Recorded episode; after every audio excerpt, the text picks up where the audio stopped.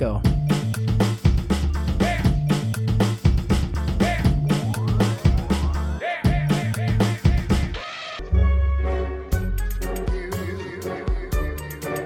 É, estamos no ar. Bom dia, boa tarde, boa noite, planeta galáxia. Que bocejo gostoso do Fernando.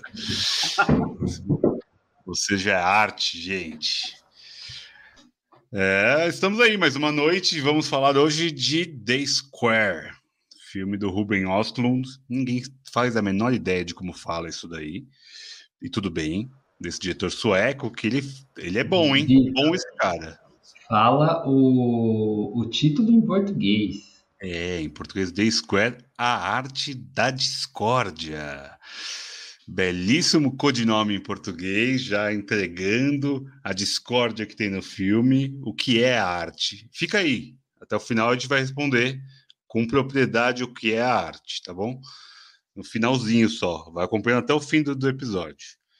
Você nunca viu, nunca esteve aqui, eu sou o Vitor, estou o Fernando, Leandro, já dá joinha, curte, segue a gente e vamos falar desse filme controverso, vencedor da Palma de Ouro em Cannes, o que já faz dele uma obra de arte ou não. Mas vamos lá. Primeiro a gente vai para o momento sinopse com Fernando Moreira. Boa noite para vocês, senhores. Nosso filme hoje chama The Square, a arte da discórdia e eis a sinopse. O filme conta a história de Christian, um respeitado curador de arte que tenta desesperadamente atrair mais visitantes ao museu que dirige em Estocolmo.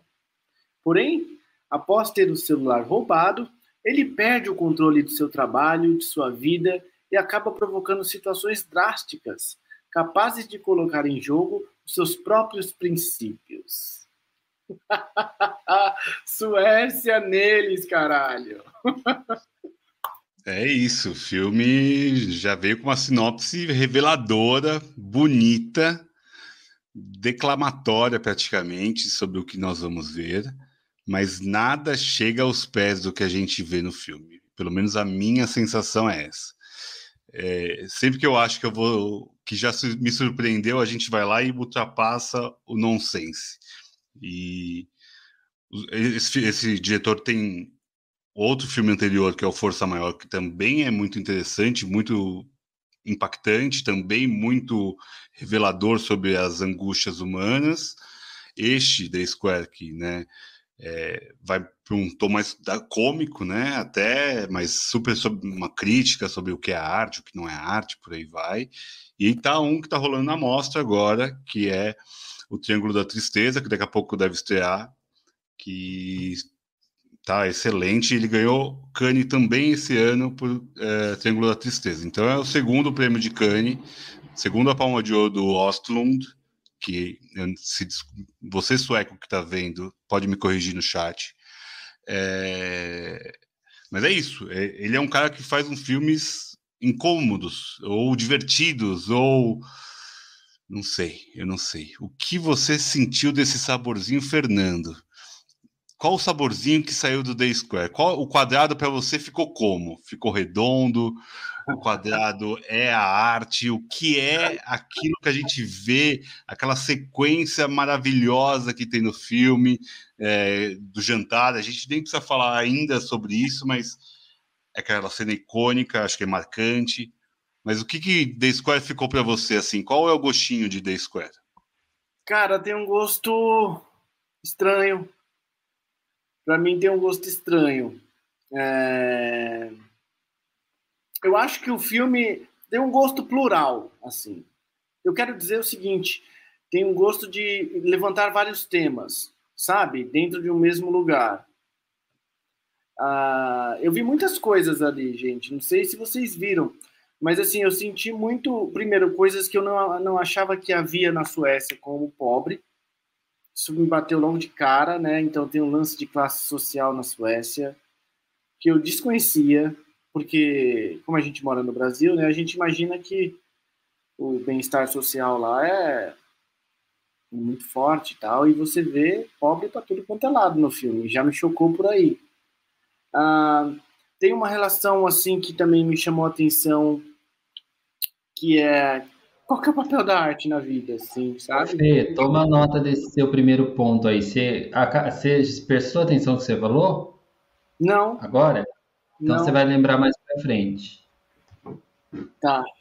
Tá porra. Então, você não prestou atenção, mas você vai precisar lembrar até o final. Porque esse ponto é muito importante do filme. Eu, eu acho. Não, Eu nem, eu nem achei tanto assim, mas tipo, Tá gravado, tá ao vivo. tá registrado lá, a gente não vai apagar. Então- de Muito cuidado com o que você disse, Fernando. Porque Tá depois você pode ser, você pode sofrer réplica. Eu vou até me moderar hoje, me modular. Eu acho que tem um- uma questão que, um tema que ele traz também, e traz bem, é que, tipo, mano, pra que, que serve a arte no, no dia atual, assim, né? É um museu de arte contemporânea que tá sempre vazio. O cara, o Christian é o curador desse museu, né? É, acho que tem esse tema, tem o lance do, do poder, né? Ele é um cara importante no, naquilo que ele se propõe a fazer. É, Tem o tema das relações mesmo, so- relações pessoais dos suecos, aquela mina e ele, tipo, eu achei um- uma forma muito estranha, assim. É, sabe quando o papo não rola mesmo e ele tenta... Bom, não sei, não sei dizer. Acho que a pior relação que eu já vi, assim, os piores diálogos, os diálogos mais... O diálogo da camisinha é perfeito, que é um diálogo tão nonsense, cara, e as coisas vão indo, vão indo, vão indo até chegar ao extremo, que fala, mano, tu precisava disso, cara? Levanta e joga a camisinha ou dá a camisinha na mão dela, tá ligado? Tem umas coisas que eu, me parece ser uma, uma característica da Suécia, assim, né? Tem um, tem, tem um jeito sueco, assim, embora eu desconhecesse esse tipo sueco, saca? Então o filme foi bom porque me trouxe um pouco desse... é, desse cara sei, desse tipo sueco, assim, um certo cavalheirismo à sueca. Não sei se eu posso falar isso. Cavalheirismo à sueca é, talvez, a definição. É, eu vou terminando por aqui, foram meus dois centavos. Eu vim, mas agora eu vou só ouvir vocês mesmo. Eu só queria falar isso aí pra. Bom, enfim. Boa, Fê, boa. Esse gostinho aí é interessante, porque você falou de pontos aí que realmente são incômodos, né? Inesperados até. Principalmente a pobreza, né? A gente vê muito mendigo ali na Suécia. Eu falei, jamais, isso aí é fake news total. É, é o estado de, né, de bem-estar. Bem-estar para quem, meu amigo? Para quem está dentro do museu?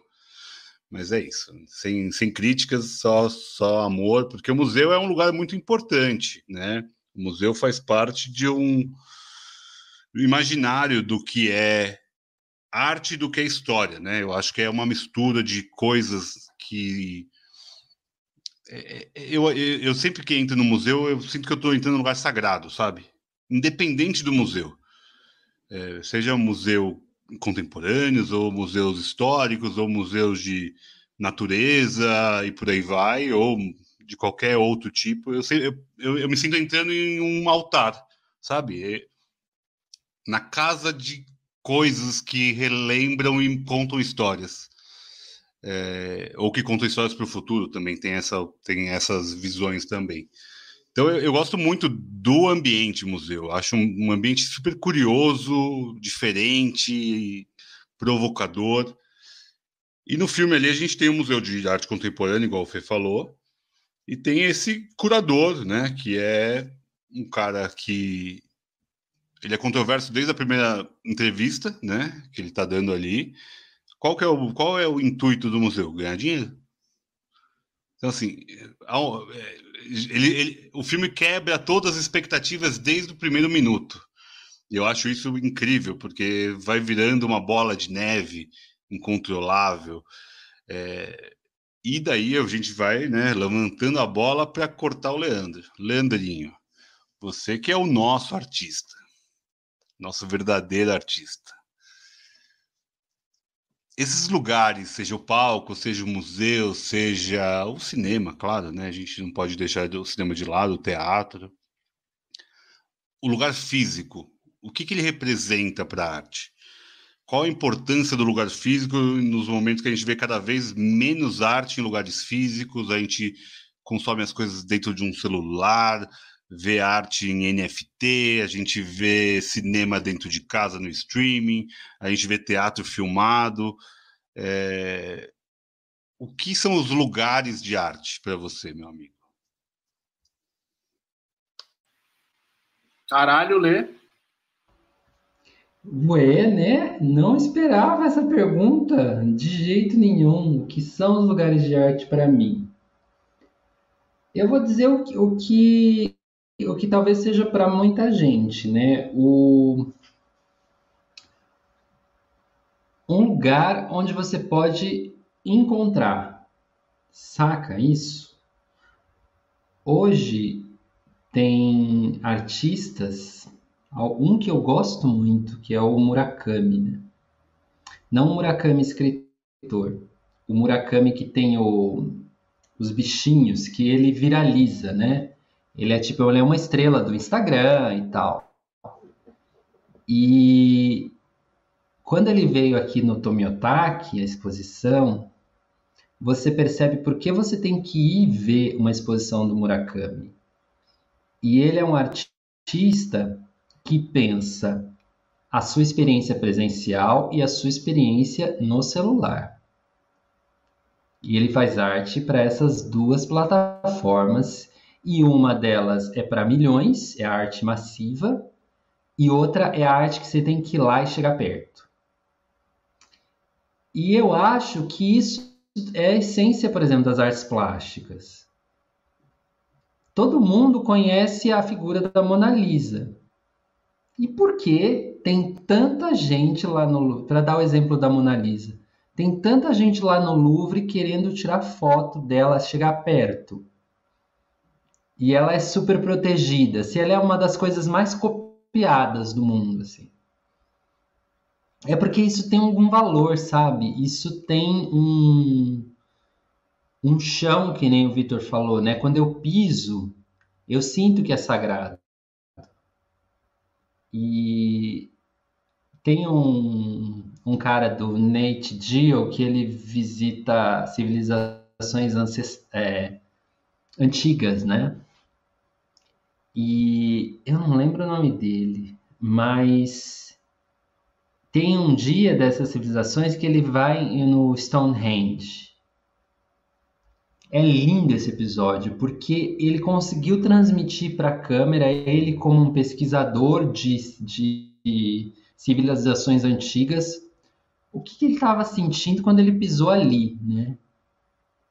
E eu, eu, lembro que ele falou algo como assim, é, eu estive aqui, até arrepia, eu acho que esse eu estive aqui, é, tipo, que o Vitor falou da história, né? A mim me emociona muito, sabe? Falar, nossa, quantas pessoas passaram por aqui? É, o que, que essas paredes me dizem, né? O que, que elas viveram, né? Se teve uma guerra aqui, sabe? Eu fico pensando, que mangueira que lavou o sangue, ou coisas do tipo. E, e por que é, é preciso também um certo esquecimento disso, porque senão a humanidade não avança, né? Tem uma. Hoje eu estou hoje citações, né? Mas tem uma poeta, acho que polonesa, que é a Wisława, que ela fala o seguinte: que os que sabiam deram lugar aos que sabiam pouco e os que sabiam pouco deram lugar aos que não sabiam nada. Para que uma próxima geração viesse, deitasse sobre aquela grama e mascasse um matinho nos dentes olhando para o céu. Saca parece que é, é, um, é motor da história. Uma geração precisa esquecer. É... Então, quando você lembra e vai lá atrás, você está pisando num lugar que poucos pisaram e você entende, puxa, isso aqui é Stonehenge e eu estive aqui, né? É, eu acho que, que, a arte tem isso, sabe? Assim, eu acho que a, a presença é arrebatadora. é arrebatadora, sabe? Não substitui, não substitui você estar tá diante de um ator e ver esse ator na tela. Com tudo que a gente tem de cinema, né? Você vê o, o sei lá, o, o Steve Tyler na, na tela e você encontrar ele no aeroporto. longe, lá longe. Tipo, que comichão que você vai, vai sentir, sabe? E, eu não sei, acho que é por isso que essas artes da presença são tão fortes. Porque tem uma coisa ancestral aí, uma coisa que a gente não, não pega. E que o celular não pega, sabe?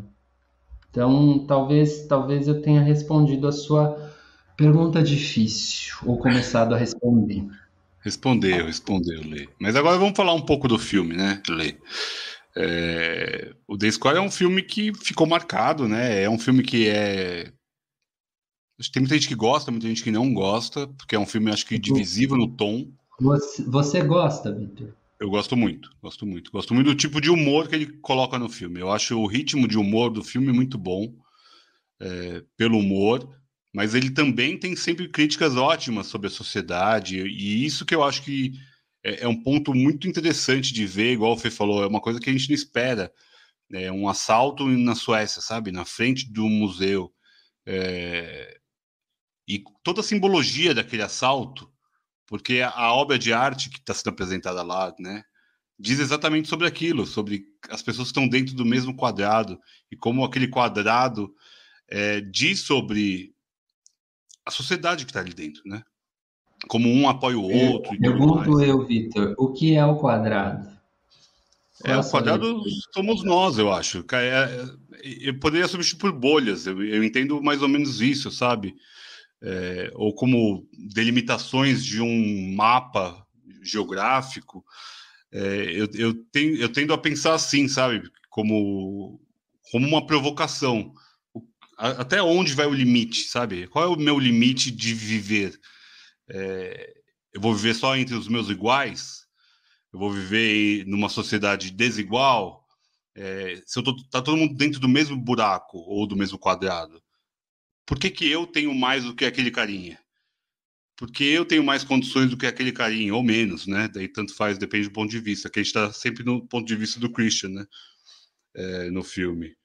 É, que sempre está mais, ele sempre, né, arrogante, sempre nariz em pé, é, o manda-chuva. Mas eu, eu, eu, gosto muito dessa provocação sobre ele, sabe? Ele que é um, é um pai, que ficam as filhas quase nunca, e daí ele tá lá na balada, ele vai lá e come as minas, é, ele vai lá e obriga o funcionário a entregar e o funcionário se nega.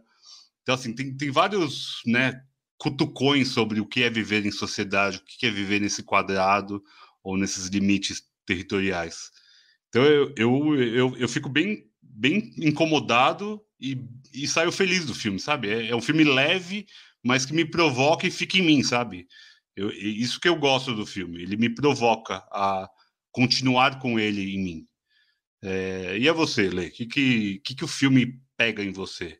Qual é o tom do filme que te agrada? Ou não te agrada, claro?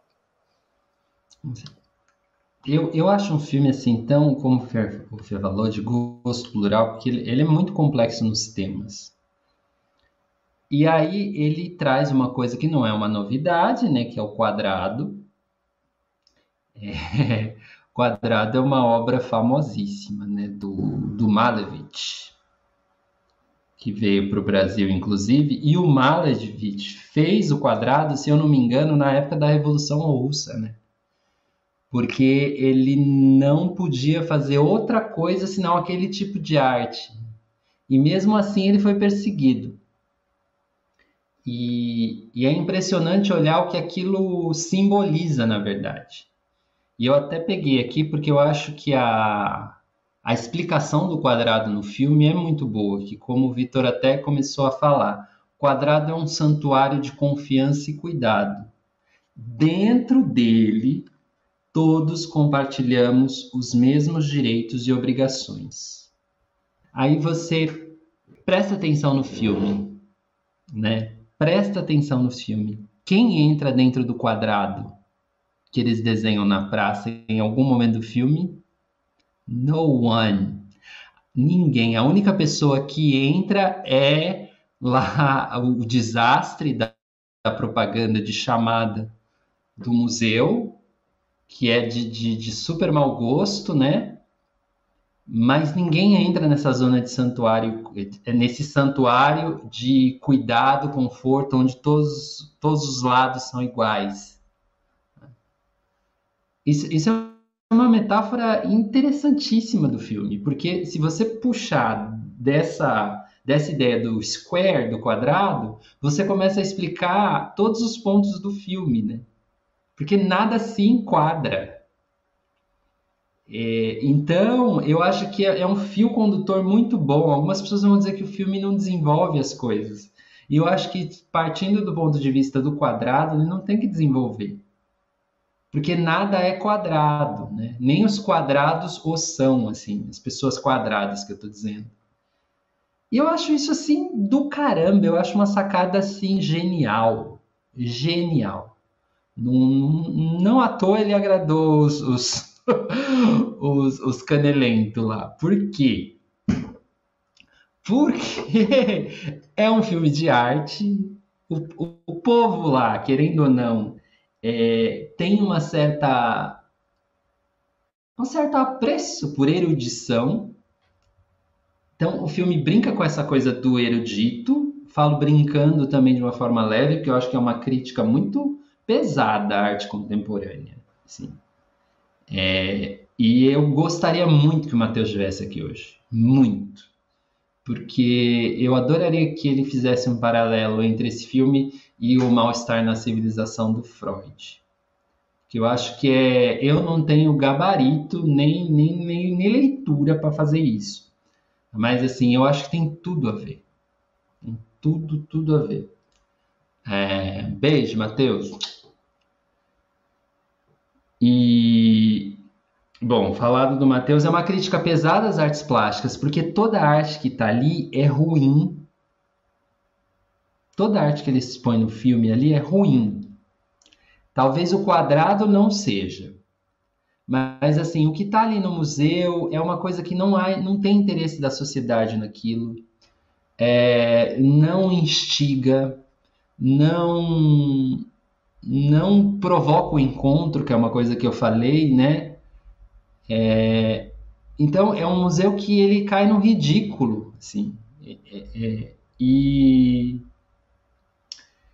e o, o, o, que é mais interessante é o, o, as pessoas mantendo esse ridículo, sabe? Eu acho que, que uma sociedade que apoia a, aquela mentira é, é, um, é um tipo de sociedade em que a gente vive, né? Que ninguém concorda com aquilo, mas está todo mundo ali. Porque ali está o dinheiro, ali está o interesse, ali está o sexo, ali está uh, ah, um grupo a que eu posso pertencer. E aquilo é, é aquilo se tornou o museu, assim, né? É os, a gente é um status também, né, Lê? É um status, né? Gente, é, a gente usa um termo aqui no Brasil que chama papa vernissage. Já ouviu falar? Papa vernissage. E, e, tem uma cena que é muito boa, né? Que o cara se apresenta. Aliás, o Christian é ótimo. Eu acho, eu acho que aqueles ensaios dele para falar valem filme. Porque mostra o quão fraco ele é. Porque ele ensaia textos banais, idiotas, que assim, ah, sabe, um, um orador com um mínimo de, de soul, assim, não, não, não, ensaiaria, não ensaiaria um texto daquele, gente. É muito... É muita fraqueza diante do público, sabe? Então você vê aquele cara que é arrogante, lindo, maravilhoso, nossa, cinquentão que todo mundo quer ter, né? E elegante, passa uma firmeza, mas por ele estar tá nesse mundo que pisa em ovos o tempo todo, ele também está super inseguro em falar: boa tarde, gente, a obra é isso, isso, isso, isso. Que bom que vocês vieram, está aberta a exposição. É... é, é, ele é tosco, é, é, é, um, é um contraponto muito bom, muito bom. E que mais? Eu ia, falar, eu ia emendar uma outra coisa que o Vitor perguntou, mas ele perguntou do. É, essa sociedade que pisa em ovos, esse status que não existe, que é falso, essa obra de arte que é falsa, porque ela não provoca esse encontro que eu falei, e uma sociedade que sustenta isso. E precisa sustentar isso porque também isso é fuga, né? É uma fuga do que ela encontra fora do museu quando ela, quando ela abre a porta, que são as pessoas largadas na rua que vocês viram que na Suécia também tem. Mas se a gente for usar um exemplo aqui de, do Brasil, eu acho que é que a gente tem exemplos melhores, né? A Sala São Paulo é um exemplo muito melhor para aquilo, que é um super templo da da música erudita, da arte, as grandes cabeças estão lá, os melhores melhores músicos, musicistas estão lá e do lado de fora é cheira xixi. E tem gente jogada na rua nas tem piores gente morando do lado, né? Na pinacoteca, é... né? Na...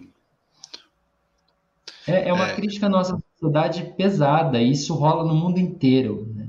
Então ali não é um, acho que não é um, um, um, uma, uma visão só da Suécia. Eu acho que é uma visão desses lugares mundo afora. Que, né, o quadrado. Mas já falei mais.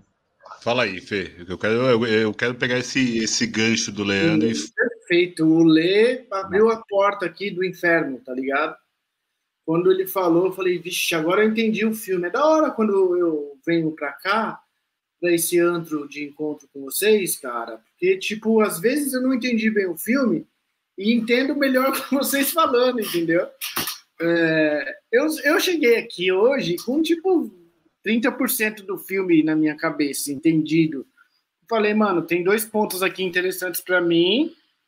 Vou falar isso aqui, vou ouvir os moleques, mas agora o Lê me explicou o bagulho. E, e, e adendando a você, Lê, tipo, te continuando, já que você abriu essa trilha, é, tem cenas ótimas nesse, nesse aspecto, né? Estava falando do lance da intelectualidade. Eu, a, existe uma crítica muito clara ali a, a, ao elitismo artístico, intelectual, à erudição, essa erudição meio é, sem sentido, né? Essa, é, essa erudição que se confunde com arrogância, com é, demonstração de poder, com umbigo, que é a cena do cara com síndrome de Tourette aquela cena é maravilhosa. É maravilhosa. Porque ela. E ele tem. O, o, diretor tem esse lance de levar as coisas bem devagar. Ele é calmo. Tanto que o filme tem duas horas e vinte, quase duas horas e meia. Porque cada cena ele, ele trabalha nos detalhes. assim Aquela cena do que o pessoal tem, só para quem não assistiu o filme, estão é, fazendo um, uma conversa né, entre uma jornalista e é o Christian que está no palco? Não, é outro cara, né? É um, é um outro artista, né? Sim, é o, o Julian. O, o Julian, Julian é o Dominic West, que é um ator famoso de série. Eu adoro ele. Aliás, no filme tem a Elizabeth Moss. É... Elizabeth Moss, cara, ela não só fez o Mad Men, como ela fez o Handmaid's Tale. Então a mina é foda. É, ela, ela, é boa, mas eu não gostei do, do, do, do, do, caminho que deram para ela no filme. Achei que, tipo assim, no final ela se perde, mano. Ela nem aparece, tá ligado? E ela podia desenrolar muito mais o papel dela, assim, tá ligado? Ela, a mina de ser neurótica, de, tipo, buscar o cara, ficar enchendo o saco. Tipo, ficou super legal esse papel nela, mas acho que não desenvolveram o suficiente. Mas a síndrome do Tourette, que tem um cara na plateia e o cara fica daqui a pouco. Vagabunda! Vadia! Suja! Puta! Mentira! Tudo que eles falam, o cara rebate. E aí fica aquele climão, cara, que ninguém sabe o que faz com aquela porra daquele cara. Até que não dá mais para continuar a porra da entrevista com o cara na sala e pede-se pro cara se retirar. E uma alma, uma alma boa, depois fala: ah, a gente deveria ter um pouco de tolerância Tolerância, é importante ter tolerância. Ele tem um problema, é síndrome de Tourette, isso, que não sei o quê. É aquela cena eu acho fabulosa, que é claramente uma crítica, né? É, a, essa, a esse tipo de sociedade. Tem outra cena também emblemática que eu acho que é a cena do filme. Eu não acho que todo mundo aqui concorda, que é a cena do homem macaco, né? É, um jantar com a mais alta nata da Suécia, a mais alta nata da Suécia, a fina classe, saca? Imagina o que é isso. Imagina o que é ser rico na Suécia. Na Suécia. Num salão, sei lá, do 18, super bem, bem arrumado, num jantar, e o museu banca um artista que vai lá meio que interpretando um homem macaco, um macaco, um animal e tal. E ele não fala, ele só fica grunhindo, né? E aí tem todo um texto apresentando a obra lá no começo, falando que, olha, se ele farejar o medo, se ele sentir o medo, ele vai para cima.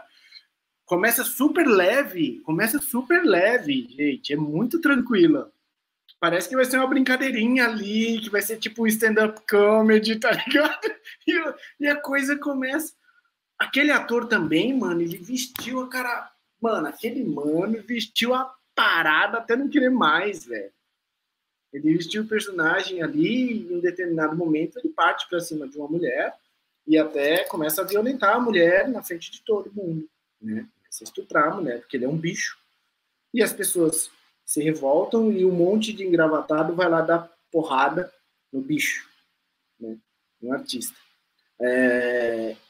Eu acho que tem muito desses elementos no filme que reforçam a ideia de tipo, que vamos criticar essa, essa elite idiota, sabe? Vamos criticar esse pessoal de Davos, vamos foder com eles no lugar deles, sim.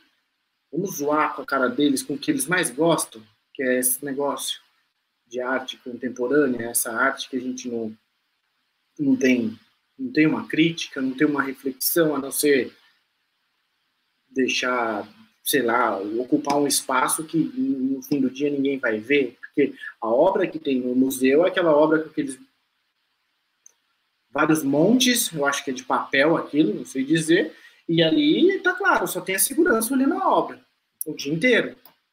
Ninguém passa por aquela obra, gente. Ninguém passa por aquela obra, tá ligado? Então, eu acho que nesse aspecto, continuando a linha que o Lê trouxe, é muito clara a temática da crítica com relação a essa elite, tá ligado? Sobretudo por ele colocar as classes sociais, a pobreza, sobretudo por ele colocar um moleque tinhoso, né? Que quer defender os valores da vida e da família dele, porque depois que roubam o celular do Christian, o Christian tem a mirabolante ideia de conseguir o seu celular de novo, colocando uma carta ameaçadora na caixa de correio de todas as pessoas do prédio, de onde, segundo o localizador, o celular dele estava. Tá ligado? Que, que ideia mais bizarra. Que burro dá zero para ele. É claro que é um intelectualzinho de merda metido a moderninho, né, mano? Porque ele não sabe resolver os problemas da vida real dele, tá ligado? Ele deve viver numa meta sociedade, numa meta coisa, muito fora da vida real. Porque resolver assim, e aí esse bilhete é pego por um moleque, e o moleque vai para cima do Christian falando: você vai lá em casa pedir desculpa pros meus pais e para mim, seu filho da puta, você me zoou. Meus pais pensam que eu sou ladrão. Só que esse moleque tem uma vontade de ferro, saca? É um molequinho muito foda, assim. Eu achei o papel dele muito tipo, o que, que esse moleque quer, mano? Que filha da puta. E como, como você vê o menino no filme metaforicamente, Fernando? Porque o filme tem, tem, esse, tem esse plano, o plano é, da narrativa, mas ele tem o plano da metáfora. É, é verdade, é verdade. Eu acho que é muito bem trabalhado nesse, nessa criança. Porque eu estava falando do jogo social, né? Uhum. Quem não participa do jogo social é só o menino. É... Não está nem aí que ele está no restaurante, ele não está nem aí que ele sabe, sabe? ele é o único que realmente ali está é, querendo é, manter uma dignidade. É o único, o único personagem. O resto todo, todo o resto, eles compactuam, né? Essa palavra é boa para esse filme. Eles compactuam com aquilo. E compactuam para manter certos privilégios, né? Que seja ou meu emprego tosco, porque eu sou assistente do assistente do assistente do Christian, né? Ou, sei lá, ou realmente eu, eu, eu tenho muito dinheiro em jogo ali, né?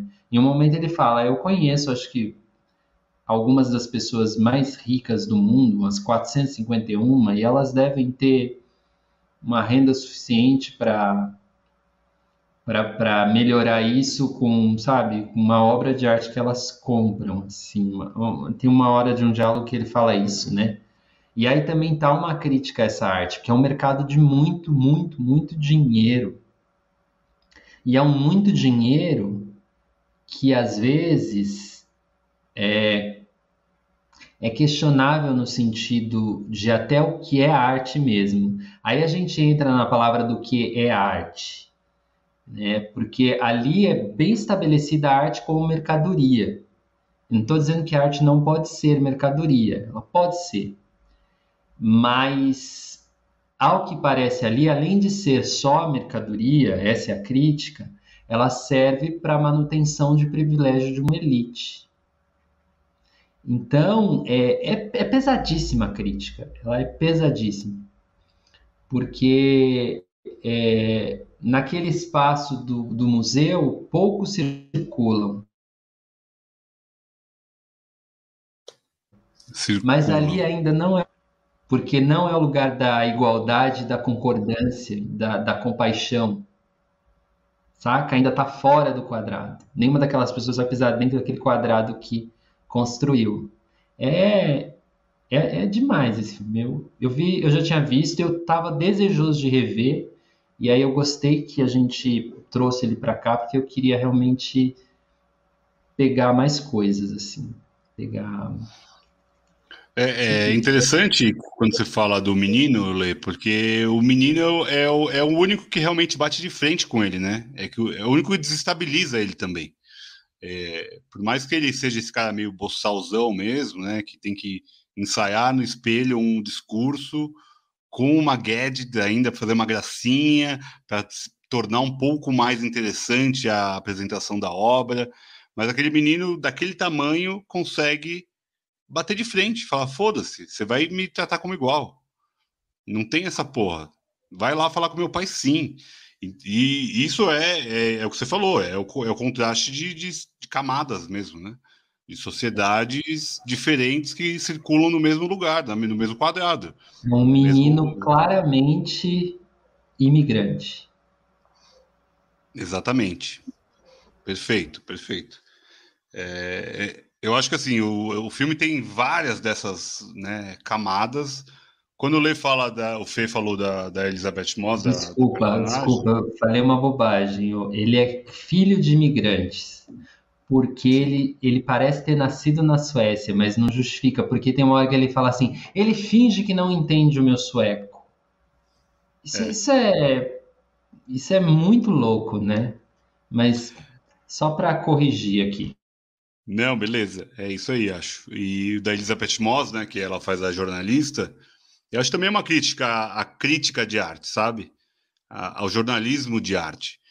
Porque para quem vende isso, sabe? É, quem consome esse tipo de arte, quão interessante é um monte de monte ali que tem naquela sala, que parecem cinzas, não sei exatamente, né, não, não é explicado, parecem um monte de cinzas, e estão ali.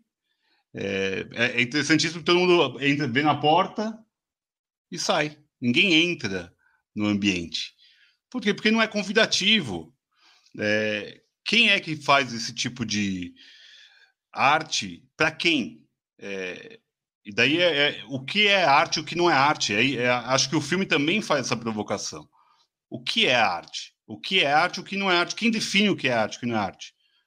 É o nome do artista? é a bagagem familiar da, do artista, é que uma pessoa falou: esse cara aqui é interessante. Hein? É, como que se define esse tipo de. Principalmente artes plásticas, acho que é mais claro isso, né? igual o Lê falou, só tem arte ruim, no, no mas para alguns pode ser ruim, para alguns podem ser bom. Eu sei que no filme acho que a ideia é essa, é que seja meio kit até, meio brega até, é, porque o, o, museu todo ali é meio bregão mesmo, tanto que eles fazem festas dentro do museu para tentar é, só alimentar e retroalimentar aquela burguesia que consome esse tipo de coisa e que se, se diz super intelectual e que acha que é super intelectual porque, nossa, olha, essa arte diz muito sobre a ancestralidade, sobre a Suécia e os vikings e qualquer bosta, sabe? É... E a arte contemporânea acho que cada vez é mais difícil de a gente conseguir entender, não que a gente precise entender a arte, mas é, é essa pergunta que eu queria fazer, sabe? O que, que é a arte? Eu, eu, eu adoro arte contemporânea, eu acho interessante, eu acho que elas são provocadoras, mas é isso, tem coisas que eu vejo e falo, isso aqui não é arte nem fudendo, velho. Isso aqui né, é, é uma contravenção. É, e daí você pode ir lá para o pinico, a gente pode começar a ir lá para trás, um pouco, pouco atrás, né, não tanto atrás da arte, que é isso, é, é provocar. E o filme acho que faz isso, ele provoca quem consome isso. A quem interessa consumir isso? A quem interessa ter um museu desse, no meio de uma cidade, caríssimo, que as obras custam milhões? Para quem? É, e daí eu, eu, fico muito nisso. Porra, eu, eu falei lá no começo: museu é um lugar que é sagrado. Mas às vezes você vai lá no museu e vê cocô. A, aquela apresentação artística do Homem Macaco é uma coisa que você vê em circo. Mas só porque está dentro do museu é uma arte maior? É, a, a quem interessa manter o status? Então, eu, eu gosto muito dessa provocação. É, aquele jantar é muito um tapa na cara daquela sociedade mesmo, e é uma cena né, memorável. Acho que é a cena do filme mesmo, não tem como não ser. É, tanto que é a capa do filme, e não é o ator principal, né? É, imagina. Até diz um pouco sobre isso. A gente está falando de uma história toda complexa de um cara, mas o filme ficou marcado com um negócio com um negócio que não é o ator principal, e é um momento de, sei lá, 10 minutos no máximo do filme, de 2 horas e 20. É, é uma obra de arte o filme também? Sei. Essa cena é uma obra de arte? Não sei. É, daí eu fico. É, o filme vai me, me, Ele fica comigo, sabe? Ele fica exatamente por essas questões. O que, que eu acho que é lindo? Porra, ver as fotografias do Sebastião Salgado são maravilhosas tal. É só uma fotografia. É uma fotografia que qualquer um poderia ter tirado se estivesse lá no lugar que ele estava. Igual? Não sei. Mas tão boa quanto, talvez. Mas o nome do Sebastião Salgado vende. Não estou falando que não é desmerecido. Eu tô, peguei um cara aí qualquer. É... Mas Vamos falar do Romero acho... Brito, né? O Romero Brito também é um grande artista brasileiro. Não me agrada em nada. Só que tem uma parcela da, da população que acha maravilhoso. É, então, é, a arte é muito individual, é, isso é muito interessante, de cada um acha alguma coisa como arte. Só que quem dá o valor real para aquilo? O, o que é a arte? O que é uma obra de arte? É só uma especulação? Porque me, me, me sempre me soa isso, sabe? A arte para mim é especulação. É especulação sempre para o rico. Dificilmente um cara que veio de camadas mais baixas consegue ascender no mundo das, das artes. É quase impossível. Por quê? Porque tem que se manter o status quo de quem é detentor da possibilidade de chancelar o que é uma arte e o que não é uma arte. Então, se o Christian fala que aquilo é muito importante, que aquela artista argentina é maravilhosa, que é do, do quadrado, todo mundo ali que está ali que dá grana para manter o museu, com, confia no Christian até o momento que ele cai em derrocada. Quando ele é exposto ali. Mas já está ali, já está dentro do museu, já alguém já pagou por aquilo. É, então, como que alguém vai perder aquele dinheiro? A gente tem milhares de galerias de arte em São Paulo. A gente está falando aqui de São Paulo, mas acho que toda cidade deve ter uma galeria de arte, toda não, mas sempre vai ter uma galeria de arte, nas grandes cidades, pelo menos. Quem que tem uma galeria de arte? Os milionários, os bilionários. Fernando, é lavagem de dinheiro ou não é lavagem de dinheiro? Muito bom! Fala, tipo, sabe que deve ser? Mano, o Matheus tinha que estar aqui mesmo.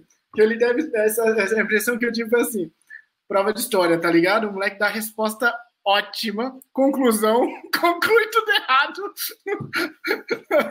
é lavagem de dinheiro, não é?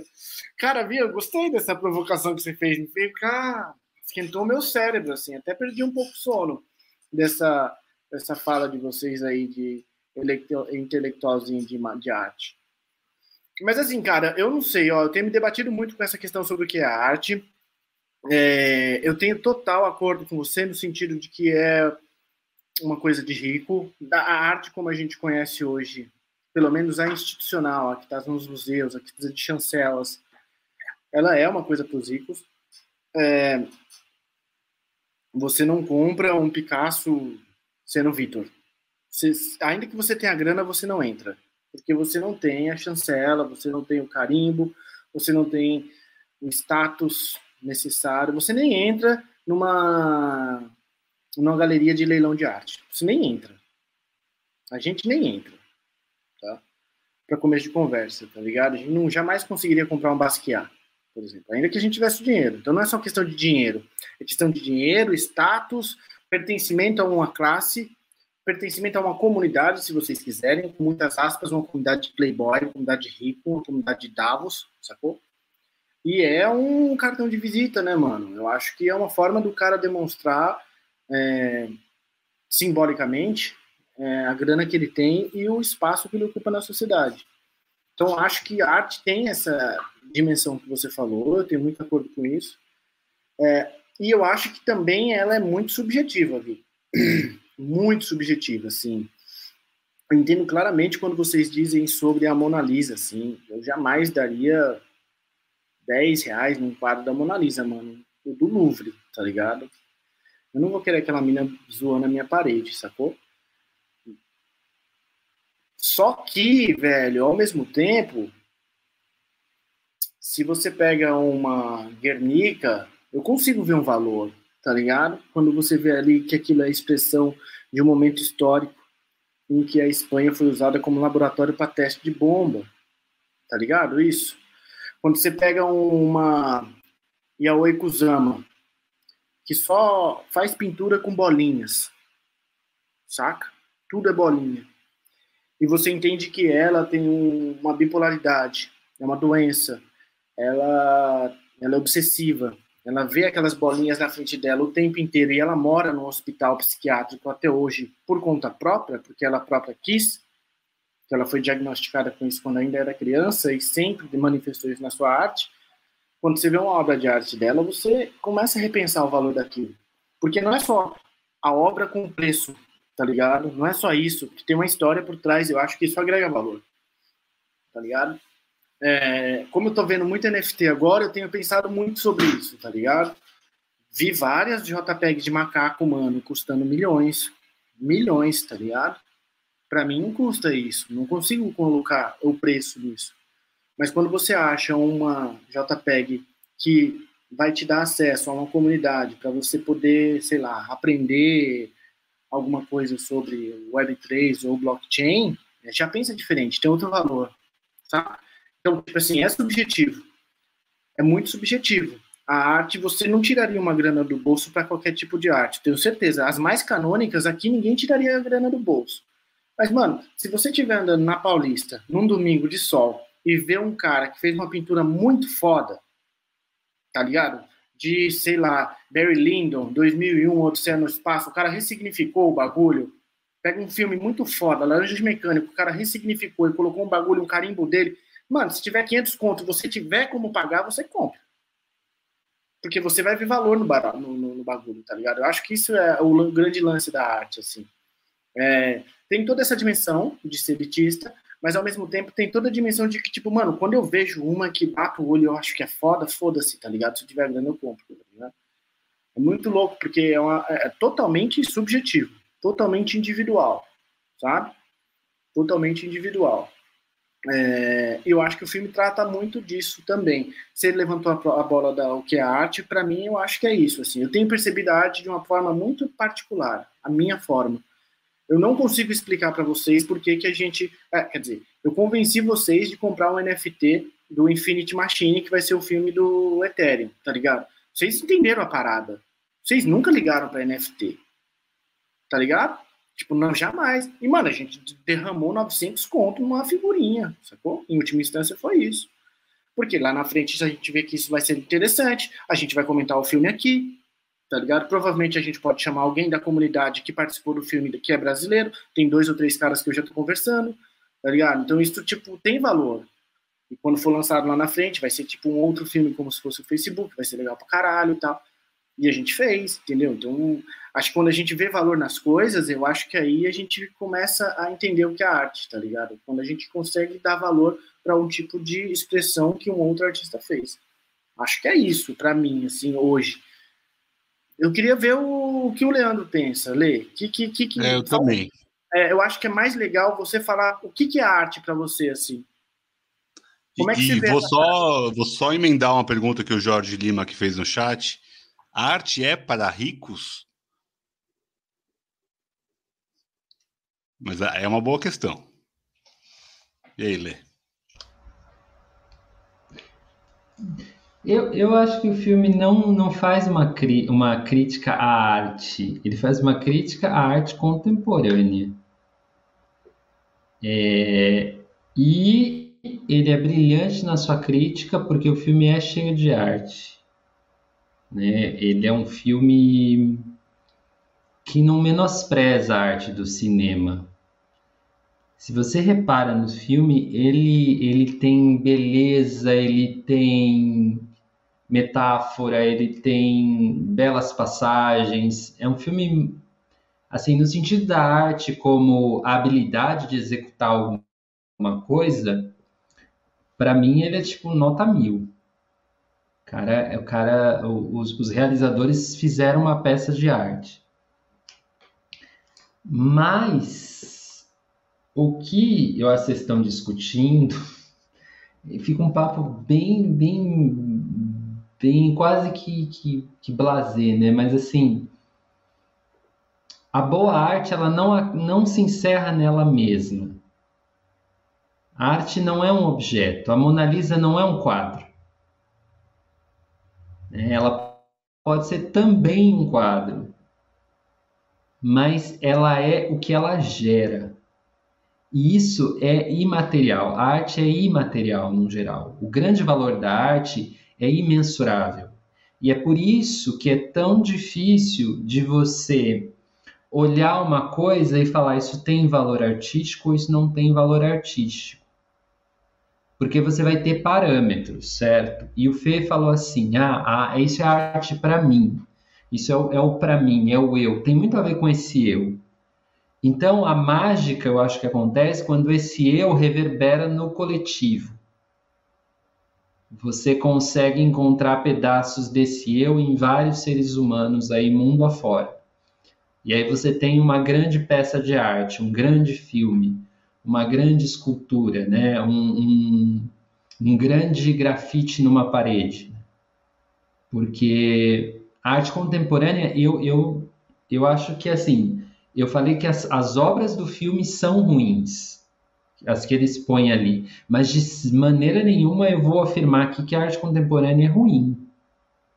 A, a arte que a gente tem hoje contemporânea, ela, ela é pulsante e geralmente ela abriu mão desses espaços, entre aspas, esses can, espaços canônicos, vai, né? Porque talvez artista, os artistas plásticos mais famosos hoje do mundo, talvez sejam o Ai Weiwei e o Banks.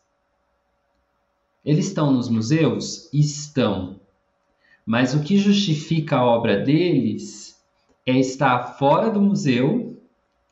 Eles estão agora, né? Porque o museu capturou, o museu puxou, né? O Ai Weiwei talvez não, porque o Ai Weiwei já era um artista plástico, ele vem do contexto de uma China em que ele não pode expressar o que ele deseja expressar. Então, tem esse contexto.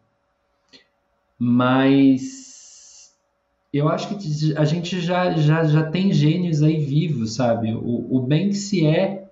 E, e hoje, quando, sei lá, você vai para Amsterdã para ver o Museu do Banksy, você vê que aquele Banksy que está no museu não é o Banksy. Porque o que está no museu é como se fosse só assim uma. Minha visão, né? É como se fosse assim: tem a, sei lá, tem a, a rainha e tem a estátua de cera da Madame Tussauds no museu. Estou dando um exemplo. Por mais que aquilo seja peça real, ela funciona como uma estátua de cera, porque o que é vivo não é o objeto. O que é vivo é o que é gerado pelo objeto. E a arte contemporânea, ela se baseia nisso. E não só a arte contemporânea, como acho que as, as mídias sociais beberam nisso, né? Porque o que tem valor não é a foto do Instagram. É o que ela gera. E aí o que ela gera é o que é o que faz dela uma coisa valiosa.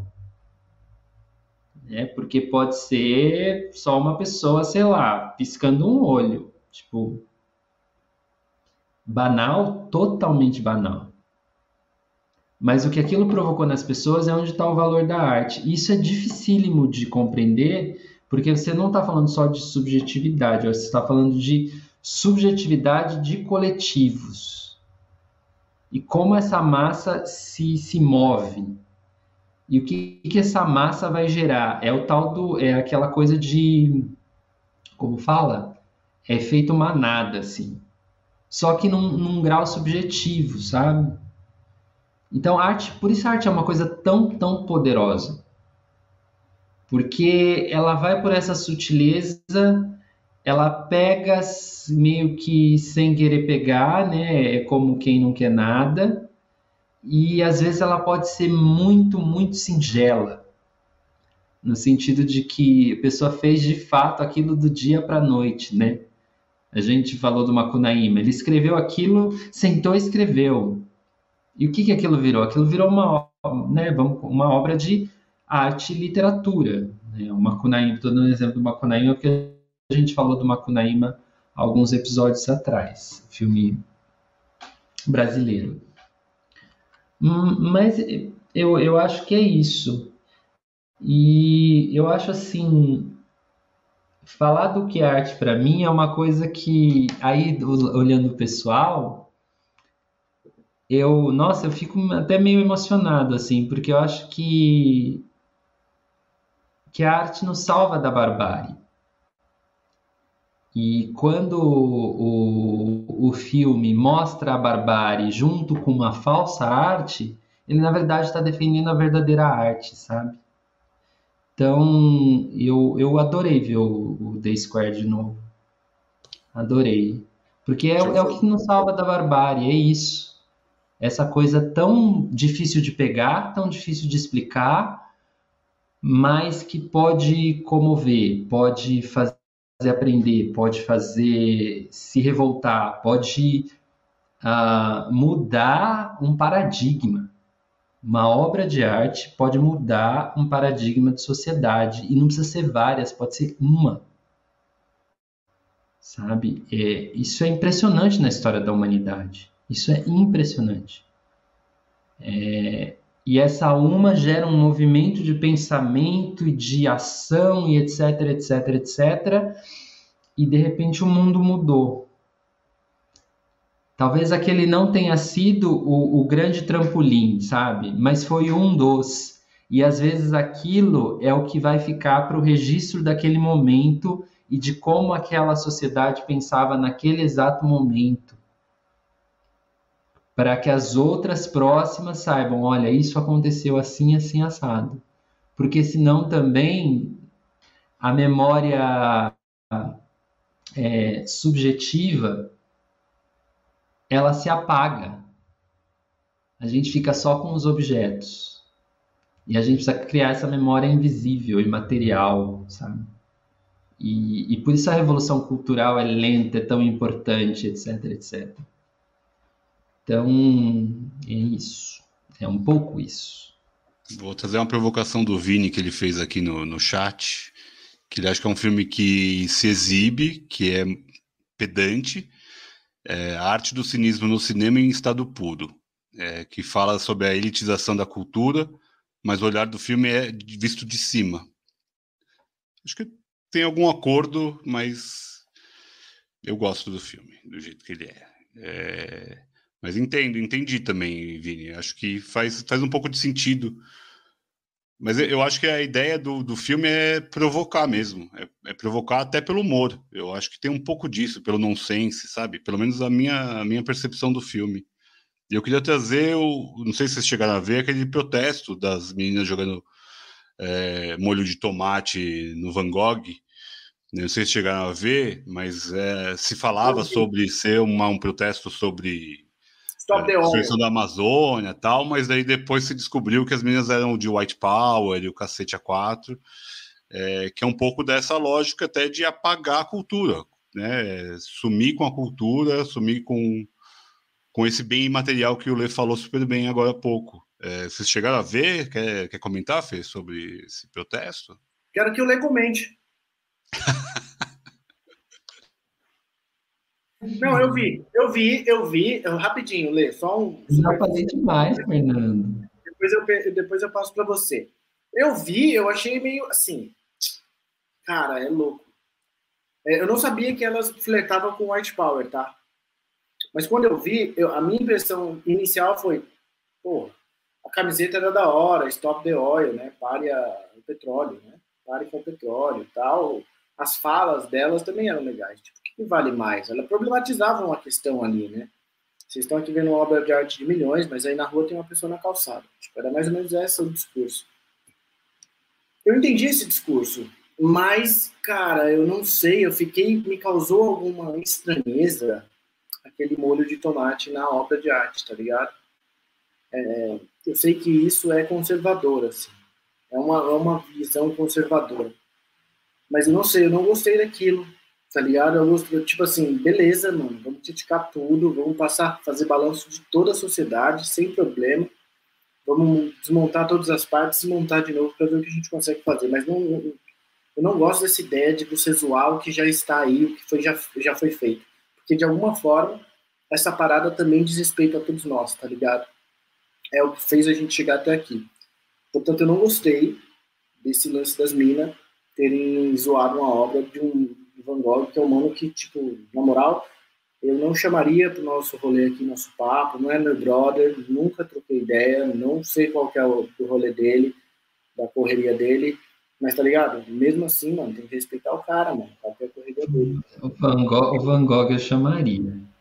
Não chamaria não. não. tem um pouco daquilo de derrubar as estátuas, né? Acho que tem um pouco dessa, dessa lógica de chamar atenção para uma reconstrução da, da ordem, né? Da ordem como a pessoa que está protestando quer que a ordem esteja também da mesma lógica para o seu próprio umbigo, né? Ela só quer a ordem do que ela acredita. É, não me pareceu ali um movimento social, social, sabe? Igual foi um pouco a época de derrubar o Borba Gato, né? Que se levantou, que jogaram um monte de tinta lá no, no Borba Gato, que é horroroso mesmo, mas tudo bem, é, faz parte da já da do olhar da cidade ali, né? Pelo menos aqui em São Paulo teve isso, mas tem várias outras estátuas que foram derrubadas, inclusive no filme uma estátua é retirada logo no começo do filme, né? Que se quebra ali, é um negócio incrível. É ótimo. Mas e fala um pouquinho, Léo, o que você acha desses protestos contra a arte? Porque acho que diz muito sobre o momento atual né? É, esse colocar a arte como algo menor ou como algo a ser reescrito. Pelo menos é a minha visão. O que, que você acha? Nossa, eu, eu, sei que tem muito a ver, muito a ver, porque, porque a arte ela tá também nessa coisa do ícone, né? Do é, é, é às vezes o que ficou para contar um episódio que foi bárbaro, no sentido mesmo de barbárie, assim, mas que em vez de contar a barbárie, esse objeto dignifica, glorifica e justifica. Então, nesse sentido, eu acho que é, é válido essa, sabe, essa demolição desses ícones. Porque ele foi construído para aquela finalidade, sei lá, duvidosa de uma época em que se pensava diferente e em vez de ele ser só o documento dessa época para que nós não pensemos da mesma forma, ele continua sendo glorificado pelas pessoas que vivem aquela época ainda, sabe? Então, assim, é... E, e aí a gente fala de épocas recentes, né? A gente fala de obras de arte que estão aí espalhadas por São Paulo, e que elas são é, um, uma exaltação ao, à escravidão, sabe? Ou são uma exaltação a. Acho que no Brasil, mais no São Paulo, mais da escravidão, né? Tem, tem muitas obras que elas são são o retrato dessa época, mas que não faz a gente pensar essa época como algo que não deve mais existir, sabe? Eu acho, eu acho que é por isso que, que as pessoas destroem. Eu jamais teria coragem. Eu jamais teria coragem de picaretar qualquer escultura. Para mim soa muito violento, muito violento, assim. É... E porque aquela escultura também ela, ela veio antes de mim. E, mas é uma, é uma opinião minha. Eu jamais teria coragem. Mas eu acho que eu não eu consigo entender as motivações de quem faz. Essa, essa coisa do, do, do tomate no, no, Van, no Van Gogh é um absurdo, até porque assim é, o Van Gogh, eu agora eu vou fazer uma defesa aqui, ele talvez seja o cara mais extraordinário que já pisou nesse planeta. Sabe? É, é um absurdo o quanto esse homem ele estava à frente do tempo dele, né? O quanto ele não foi entendido ali naquele momento e o quanto ele sofreu por isso, né? O quanto o quanto de tão visionário, de tão para frente que ele era, ele sofreu naquela aldeia que, enfim, tem uma música que é qual, é, ah, qual é o cantor, mas é linda do, do Van Gogh da noite. Noite Estrelada, gente. Ele fez o quadro Noite Estrelada, sabe? Que é a música Starry, Starry Night. Sabe essa? Paint your palette blue and gray. Na, na, na, Mas o final é assim. Shadows in my soul.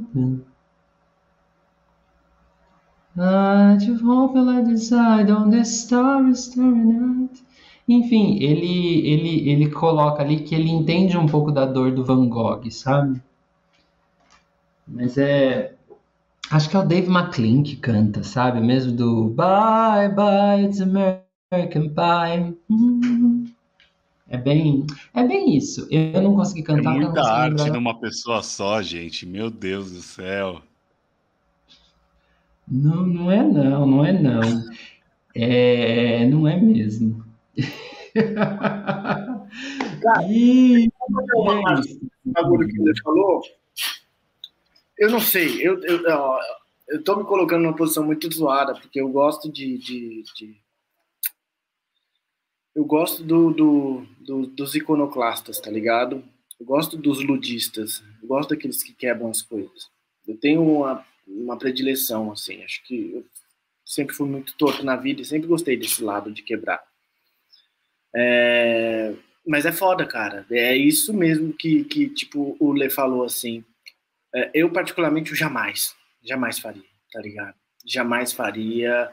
Pode ser a obra que for, pode ser super caro, pode ser um quadrado na parede pintado que vale milhões. Eu, eu Tipo, eu não. É porque assim, não é porque eu não entendo que eu vou destruir, tá ligado? Não é porque vale alguém dar um dinheiro para isso que eu vou destruir. E com relação ao Barba Gato, eu acho que, tipo assim, a gente não caminha destruindo símbolos, tá ligado? Mesmo que sejam símbolos da barbárie, a gente também pode criar símbolos alternativos a isso, saca? Nada nos impede de pegar aquela galera toda que queria destruir o Barba Gato com as suas razões legítimas, tá ligado?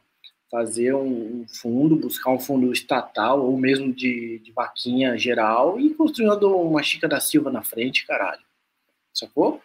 Bem maior, bem mais amplo, tal. Constrói da frente, na frente. Isso afronta, isso é arte, tá ligado? Tipo isso que fizeram com o Raging Bull lá na frente da. Lá em Nova York, colocar aquela menina, né, confrontando. É isso, mano, tá ligado? Tipo, coloca mais arte. Não, não tira a arte que já tá feita. Faz mais, faz outra, faz diferente. Faz criticando faz tornando aquela que você odeia obsoleta, tá ligado? Acho que esse é o sentido maior da arte, assim. E é isso que eu vejo em muita, muitos artistas, porque os artistas, de forma geral, o que eles têm em comum é que eles conseguem fazer da vida merda que eles tiveram um negócio que é bonito e reverbera em todo mundo. Isso que é foda, tá ligado? Então, acho que eu, eu iria por aí, sabe? Coisa linda, coisa linda. É, porque, é, é, por exemplo, existe o Museu do Holocausto. É, e o Museu do Holocausto é justamente para lembrar que teve Holocausto. Não esqueçam disso. É, é, é, uma outra, é um outro lugar mesmo da, da percepção do que foi esse passado, né? Isso que a gente fala de ressignificação, que é uma palavra que tão, está se usando tanto, né? Eu, acho que não só ressignificar, mas também transmutar até esse passado, sabe? Né? Então, acho, acho que, que vale sim. E, e, nessa coisa do Museu de Holocausto, né, a Alemanha tem muito disso. É, eu já, já tive a oportunidade de estar na Alemanha, e um dos lugares que, assim, é, eu fiquei, assim, mais arrebatado, assim, fiquei um tempo ali parado, né, que eles, tem, teve, não vou lembrar do, do do que aconteceu exatamente, está lá escrito na placa, mas foi uma ponte que foi é, bombardeada na Segunda Guerra, que está no interior da Alemanha. E o que, que eles fizeram? Eles não mexeram nos escombros da ponte. Não fizeram nada. Hoje, né, quase 100 anos depois, cresceu uma floresta em cima daquilo. Mas está lá o memorial, assim, né? Não vamos, não vamos construir uma outra ponte. Essa daqui vai ficar, vai ficar assim. Não vamos arrumar bagunça. E hoje é lindo porque a natureza se encarrega. Aquilo está cheio de musgos, está cheio, mas é uma montanha de de do, do, do, mais bárbaro que você pode ter na, na humanidade, né? Que talvez seja a guerra e, e tem o sangue das pessoas ali, né? Ó, pessoas estavam passando por aquela ponte, eles não mexeram em nada. E hoje é uma montanha muito. É, é, um lugar que dá vontade de sentar e meditar, sabe? E ficar lá muito tempo. Muito bom. E é a guerra. Bom, vamos, vamos fazer só uma rodada rápida de cena marcante do filme sem ser a cena do jantar, que o jantar é ao concurso, fechou. Uh, eu vou ficar com a cena daquele homem riquíssimo, maravilhoso, rodeado de lixo. Eu acho aquilo maravilhoso. Ele procurando o papelzinho dentro dos lixos. Aquilo é tão incrível. Aquilo lá, se fosse uma fotografia, se estivesse no museu, eu ia ficar olhando aquilo horas. E vocês, meninos? Antes de a gente ir pro top. Nossa, Vi, bem lembrado. Essa cena me passou meio que de sopetão, assim. Lembrei agora que você falou. E é uma cena super bonita mesmo. Cara, eu não sei. Eu acho que a a, pra mim a do Tourette é uma cena ótima. Eu adorei, porque eu achei. Fazia tempo que eu não gargalhava assim na frente de uma situação, porque eu fiquei imaginando esse mano da Tourette é, é a metáfora de, de que o verniz civilizatório já não existe mais, tá ligado? Ele tá mandando a real ali na frente de todo mundo, tá falando todo mundo que eu gostaria de dizer, ele tá falando ali. Mentira! Ah, se fuder! Xingando. Acho, ah, mano, é muito... Mostra a teta! É muito Nelson Rodrigues. Mostra a teta. Ele fala mostra a teta, cara. Ridículo. É muito Nelson Rodrigues, cara. É muito boa essa cena. Eu ficaria com essa, cara. Sou síndrome do Tourette. E você, Lê? Eu gosto das duas que vocês falaram. Gosto muito dessa que o Vitor citou, da chuva, do lixo, daquele homem de terno, enfim. Mas então eu vou ficar com uma cena bem singela do filme que eu acho muito boa, que é a, a primeira entrada de todo o filme, que começa num e depois tem um cara jogado num sofá e fala, ah, é a próxima entrevista, né? Você quer uma água antes? Tipo, ele tá ali, ali é uma, já, ele já começa meio derrotado, né? E eu acho que é essa, porque ela se repete lá na frente, ou eu acho que esse começo que tá com fundo escuro, talvez seja o que tem lá na frente, né? Do, deles na balada também. A cena de balada é bem legal, assim, também, essas, essa loucura, né? Então eu fico com a abertura do filme. E, e já, a gente já citou uma que é excelente, que é a do, da camisinha, né? A da camisinha realmente também é divertidíssima. É uma comédia, né? Estamos numa comédia, então valeu muito a pena. Arte é comédia, comédia é arte. Qual é o limite da arte? A gente vai responder ainda, mas depois do top, fica aí. É mentira. A gente não vai responder nada, mas a gente vai pro top agora, que a gente já está se alongando demais e não teria como não ser filme e arte. Então, filmes que tenham arte, que são arte. Aí tá super aberto, a gente deixou bem amplo para a gente não ficar né, pisando em ovos ou naquelas montanhinhas. Fernandinho, vai você? Ou quer que eu começo? Eu começo. Vai. Eu vou citar um filme que eu acho que eu já citei aqui no Sessões, que é minha grande obra, que é um filme que eu acho genial, um filme argentino, que é um artista decadente, super é, ranzinza, já velho, super chato. Ele não liga para o sistema, tá pouco se fudendo. O único amigo que ele tem é o diretor da galeria de arte, que é o cara que é o único cara que reconhece nele um talento muito foda, ele vê o que ninguém mais vê. E esses dois dão um jeito de se dar bem, de fuder o sistema e tudo mais. É um filme de 2019, é super recente o filme, um filme argentino, muito bem feito, muito, muito gostoso, muito divertido. E tudo a ver com arte, tudo a ver com arte em todos os seus aspectos, o aspecto monetário, o aspecto da grana, o aspecto da crítica, o aspecto da subjetividade, o aspecto social, todos os aspectos estão ali nesse filme de alguma forma. E é uma grande uma grande, uma grande forma de você entender a arte também. É bem legal, bem divertido. Recomendo fortemente que vocês assistam. Mi Grande Obra. Você, Vi, vai lá. Deixa eu ler por último. Só um, Fernando? Só Já um. foi melhor né? Já Ah, foi não, melhor eu- nisso. Eu já vim só com um. Eu vou fazer uma menção Bom. honrosa depois que eu já citei aqui, mas vou fazer. Tá bom. Ó, o Rui citou a Bela Intrigante. Esse eu não conheço. Esse é estilo Leandro, hein? É, o Rui também é outro O Rui nível. é outro nível, né? O Rui também tem que ser tipo o Leandro e ele por último, porque na moral, quando ele coloca pra fora, velho, o bagulho assusta, mano. É, eu vou citar, então, dois que abordam artistas que eu gosto muito, que é Frida e Pollock.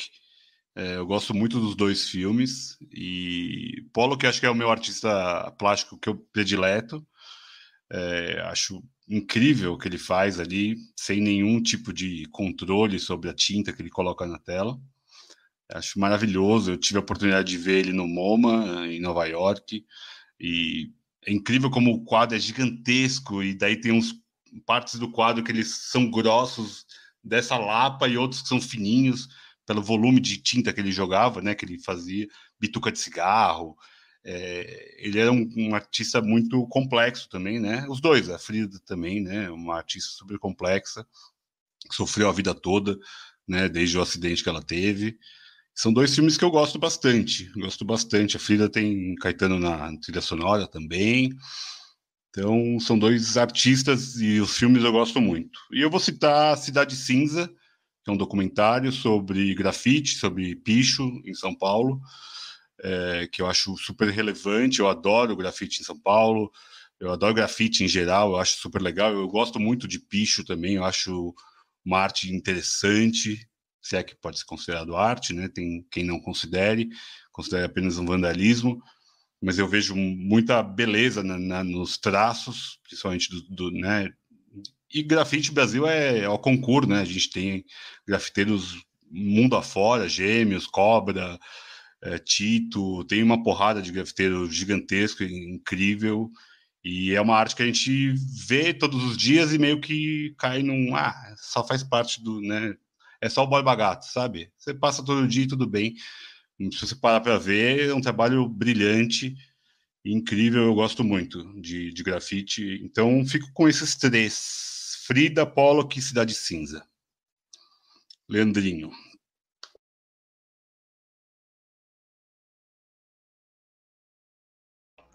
Eram três, né? Eu, eu tinha pensado só em um, mas vamos lá. Eu acho que o meu top one é fantasia do, do Walt Disney. Eu é o primeiro que vem na cabeça, como peça de arte e filme, que é sensacional. O primeiro. Primeiro, é um filme para rever várias vezes a vida inteira. Então, fantasia do Walt Disney. Eu vou citar uma comédia, Como Roubar um Milhão de Dólares, que é, que é um filme com Audrey Hepburn que ela é filha do, de um cara que falsifica obras de arte, ele é um falsificador. Mas ele é muito bom. E todo filme é meio que ela querendo safar o pai, encontra um cara bonitão e eles vão trocar a obra de arte lá no museu, né? Vão trocar acredito que o, o, falso, que é do pai dela, pelo verdadeiro que está na casa do pai dela, que é um milionário. E eles fazem todo um esquema para mudar essa, essa escultura, né? A Vênus de Celine, lembro bem. Vi algumas vezes esse filme. Como roubar um milhão de dólares. Que eu gosto também.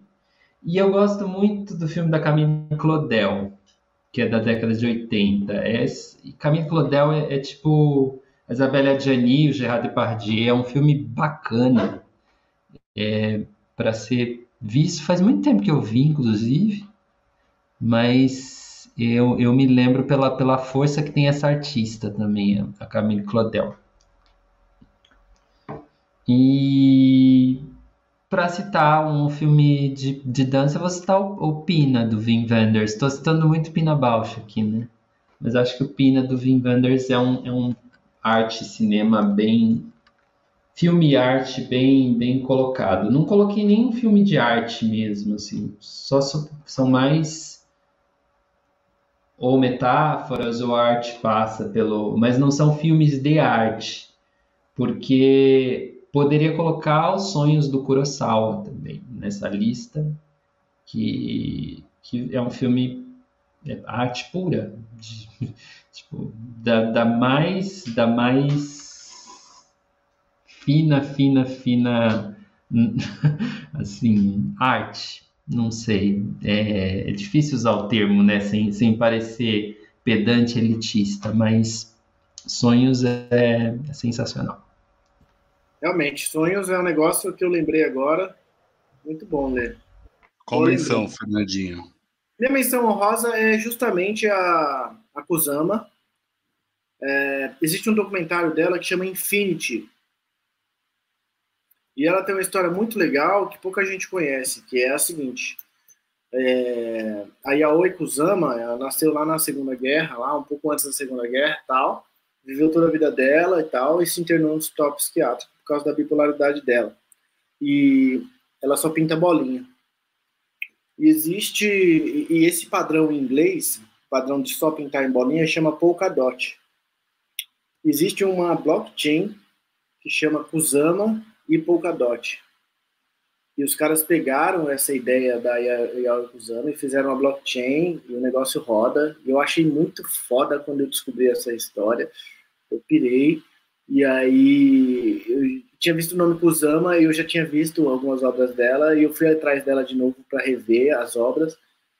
Eu acho foda, eu sinto falta, eu deveria estar aqui no, no Instituto Tomio tá aqui, é ela. Porque se estivesse, a gente ia fácil fácil. É, é, ela teve, né, uns três ou quatro anos atrás, teve, né? na exposição dela. Teve. É, eu lembro de ter visto. É, vou, vou, citar aqui alguns só brasileiros, que a gente não citou artistas brasileiros. É, Rubens Gershman, O Rei do Mau Gosto, é um documentário que teve no É Tudo Verdade esse ano, que é um dos meus pop art brasileiros, né, que flertava um pouco com Andy Warhol e tal e ele acabou meio que esquecido. Então, um baita documentário. Tem um instituto do, do Rubens que, que mantém ainda as obras dele, super interessante. Eu vou citar um que é O Senhor do Labirinto, sobre o. Deixa eu pegar o nome dele, Arthur Bispo do Rosário. É um artista que ficou preso muitos anos, como no manicômio, e a arte dele que ele fez dentro do manicômio depois foi para os museus e tudo mais uma arte que, de reciclagem e tudo mais, né? essa arte é, sustentável, digamos assim, que ele fazia dentro do manicômio, quando ele estava preso, a família internou ele e tudo mais, ele era um cara super à frente da, do tempo, e uma história linda, o Flávio Baurac que faz o, o, o personagem, a baita ator, uma, acho que é a melhor atuação que eu vi dele, do Flávio, um, são dois filmes muito bons, esse faz muito tempo que eu vi, eu vi no cinema na época, Nunca mais vi ele para ver, né, achar aí em algum streaming, alguma coisa, mas quando vocês né, trombarem com ele, vale muito a pena. O Senhor do Labirinto. Belíssimo filme, belíssimo filme. Tem o Idandir também no filme. Belo filme. É, filme não é documentário, é filme-filme mesmo. Então é, é isso. Ficamos por aqui. Alguém tem mais alguma menção? Não. Eu tenho. Esse então... top foi, eu acho que foi o mais a queima-roupa que a gente fez até hoje, porque a gente falou dois minutos antes de entrar no negócio. Então, assim, eu, eu acho que daria para investigar um pouco mais. Mas eu não posso terminar esse episódio sem falar de Meia-Noite em Paris, do Woody Allen, que eu acho bem, é bem uma homenagem ali às artes. E a grande beleza. Ah, a grande, grande beleza. beleza. Vamos terminar então com a grande beleza. Acho que são, são filmes. Tem vários filmes aí, viu? De supetão e foi bom. É, a gente tem muito repertório, gente, né? A gente é muito bom. Mentira. É... isso é arte, que a gente está fazendo aqui é arte. Vocês vão ver isso aqui no museu daqui a uns anos, vocês vão ver. Obrigado, gente. Foi muito bom falar hoje de The Square. Lembrando que o novo filme do Ostlund está na Mostra de São Paulo, daqui a pouco vai estar tá em cartaz, vale muito a pena. Eu fui ver esse fim de semana, Triângulo da Tristeza, que é muito parecido com The Square, a forma, é dividido em alguns episódios, mas que se conversam. Tem um trecho tão ou mais incrível do que do, do jantar, num jantar também, então já fica aí na expectativa. É, quem gosta desse vai adorar esse. Eu acho que eu gostei até mais do que do The Square. É, porque ele é provocativo, é mais, mais bem humorado. É, o Woody Harrison está incrível nesse trecho maravilhoso. Baita filme. Mas a gente falou de The Square. Muito obrigado. Aproveitem, vão ver arte, inspirem-se, vamos acreditar que a arte pode ser esse grande ampliador de mentes, de realidades. Sem arte não tem vida. Um beijo para todo mundo. Obrigado, Fê. Obrigado, Lê. Beijo para todo mundo que participou também hoje. Beijo. Tayane, Rui, Daniel, valeu. Um beijo.